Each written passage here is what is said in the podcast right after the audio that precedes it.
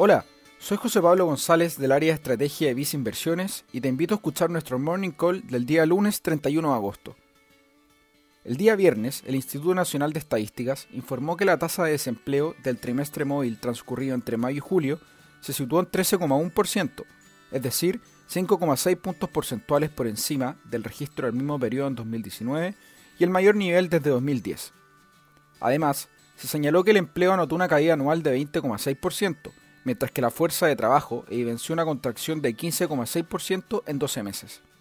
A pesar de esto, en el corto plazo vemos ciertos catalizadores que podrían acelerar la actividad económica en el corto plazo, como lo son el retiro de fondos de pensiones, los estímulos económicos entregados por el gobierno y el levantamiento de cuarentenas que podrían traducirse en que los siguientes meses sean más inflacionarios que los anteriores.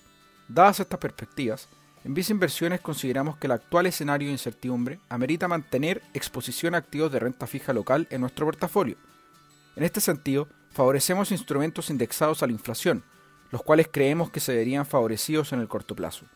Dichas preferencias se encuentran reflejadas en nuestra combinación de fondos Vice Renta UF, Vice Renta Pesos y Vice Renta Largo Plazo en un perfil de inversionista muy conservador o mediante el fondo a tu medida Vice Estrategia Más Conservadora.